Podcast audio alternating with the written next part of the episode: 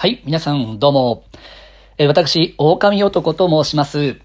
えーウルフマンチャックル狼男のクスクス笑いと題しまして、えー様々なですね、身の回りのテーマをですね、皆さんから投稿をもらったりですとか、えー自分自身の体験談として話をしていきたいなと思ってます。えー第1回、今回はですね、えー僕と私の緊急事態というテーマでして、まあ、まさに今このご時世ですから、緊急事態となってますけども、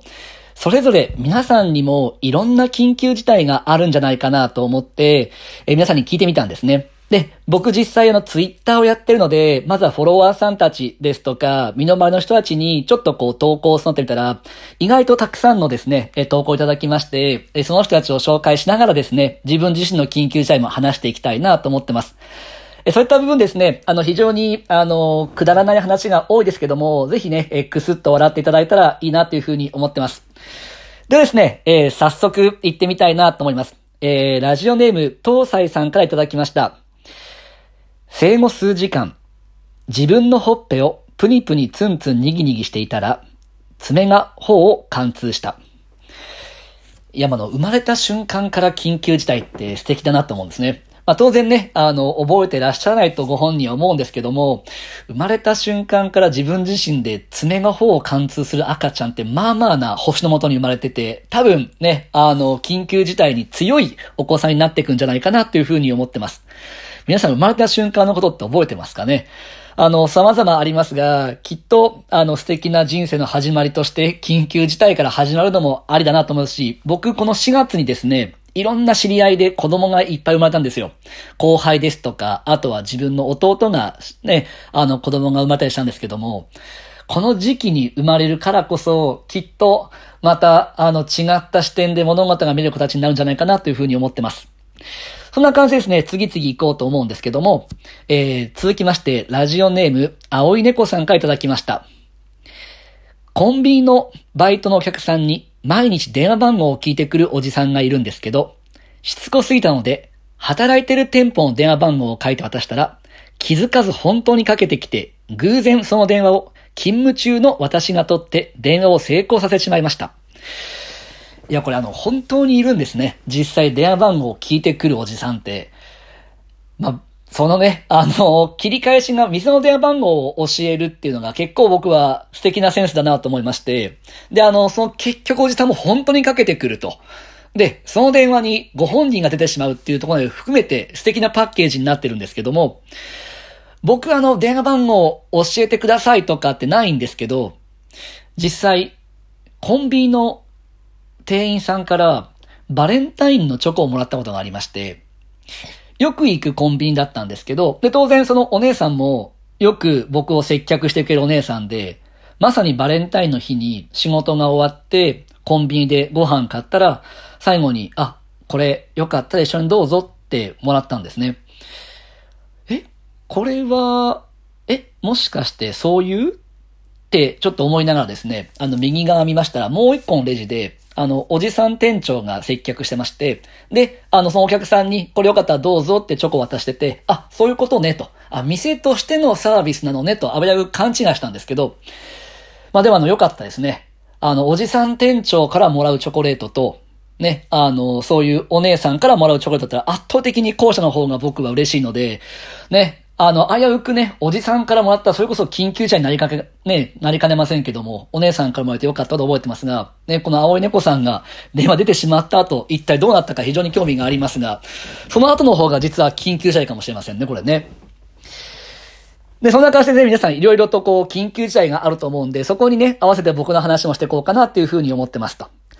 じゃあ、次のね、えー、方行きましょうか。じゃあ、ラジオネーム、りょうまさんからいただきました。高校3年生の時、指定校推薦で専門学校に受かったのは良いけど、親が入学金払えないって言われて、ものすごく焦りました。いや、これは焦りますね。あの、せっかく推薦取ったのに、あの、払えないって、結構これ何が問題かって、指定校推薦ですから、断っちゃうと、後々学校ごとの問題になったりしちゃうんですよね。てか、あの、親御さん指定校推薦受けることすら知らなかったんですよね、これね。まあ、の、学費の面とかね、まさに今もね、大学が開校できなくて、じゃあ学費どうすんだとか、いろんな大学が返金するよってやってますけど、自分自身大学2年生の前期でしたね。あの、2ヶ月ぐらい通った時に、学生課から電話が来まして、あ、大神男さん、あの、除籍されてますよっていう電話だったんですね。除籍って何ですかって聞いたら、いや、あの、学費払ってないから、除籍になってますって言われまして、いや、え、どういうことだろうと思って、一旦電話切って、ね、学費を払ってるはずの、え父親にかけたら、親父あの、学費って言ったら、え、あーって、ものすごい口にもされまして、まあそういうことだったんですね。まあ、自分の、あの、両親、店をやってまして、その店の、あのー、雲行きが怪しいのは、その時ちょっと分かってたんですけど、ついにあの学費すら払わなくなるとなりましてですね。で、あの、ま、いろいろ話をして結果的に親父が遅れて振り込んだんですけど、で、僕除籍されてるので、学生課に行って復籍したいって言ったらですね、じゃあこの復籍届書いてくださいって1枚いただきまして、その復籍届が1枚5000円するんですね。なんで5000円かかるかはよくわかんなかったんですけど、紙1枚に5000円かかる複籍届をね、僕書きまして、で、無事複籍できたんですが、未だに僕の大学の成績を右下には、あの大学2年時、あの、除籍の後、複籍って入ってるんですね。ので、あの、僕にとってもこのお金とか大学ってのはちょっと緊急事態に思い出が深い場面だったかなっていうふうに思います。で、続きましてですね、えっと、たけるさんからいただきました。高校受験の6日前にインフルエンザにかかってしまう。案の定、卒業式には出れず、愛知県、あ、愛知県出身なんですね。愛知県の高校は2校 B 日程から A 日程の順で受けられるのですが、両方とも簡単な公式すら出てこない時があり、絶望。いやー、これね、僕はあのー、仕事が教育関係なので、本当に受験期のインフルエンザはゾッとするんですね。で、あの、僕自身、インフルエンザかかったことって、実はこの人生でなくって。で、ただ、だったのかもってのあったんですね。どういうことかと申しますと、高校1年生の5月の終わりぐらいに、日曜日に39度超える熱が出まして、で、月曜日にはもう6度に下がってたんですね。で、まあ熱が上がって下がってが急だったんで、ちょっと体がしんどいんで親に言われて月曜学校休んで病院に行ったんです。そしたら、あインフルエンザだったかもねって言われまして、だったかもって何ですかってお医者さんに聞いたら、いやまあ、あの、決めていいよって言いまして、え、決めていいのっていうところで、もう全力で僕はあの、インフルエンザにじゃあしてくださいって言いまして、そうすると出席停止になって、その日から月、火、水、木、金。ね、その前と後の土日挟んで9連休なんですよね。もう全力でインフルエンザでお願いしますって言って、僕あの、見事な9連休を得たんですね。しかも体的には元気ですから、その1週間もうブックオフに行っていろんな小説買ってきて、で、あの、ずっと読みふけってるという1週間を過ごしたんです。で、結果的に、学校に戻ってから、まあ、びっくりしたのが授業が全然わかんなくなってて。特に、もともと好きじゃなかった科学の授業。もうあの、本当に何を言ってるかわかんないなと思うまま、すぐに前期中間テストが来まして、ちゃんとね、えー、100点中テストで14点を取るというね、結末を迎えまして、いやもうそれこそある種緊急事態でしたけど、ただ隣の席の市川くんみたい市川くん92点なんですね。で、ただ、なんか、理科の担当の先生がちょっと怒り気味なんですね。お前らどういうことだって。学年平均が17点だと。17点と。これもむしろ作った先生が悪いんじゃないかなと思うレベルだったけど、まあ、17点ってことは僕の14点もあながち悪くないななんて思いまして、で、ただ、あの、本当に学年平均ですから、学年のほとんどが30点切ってる赤点状態で、もう最初の嵐だったんですね。で、僕はあの、最初はプリントを覚えるだけだったので、あの、どうにか切り抜けたんですけども、本当に今までにないぐらい、過去に14点なかったですね。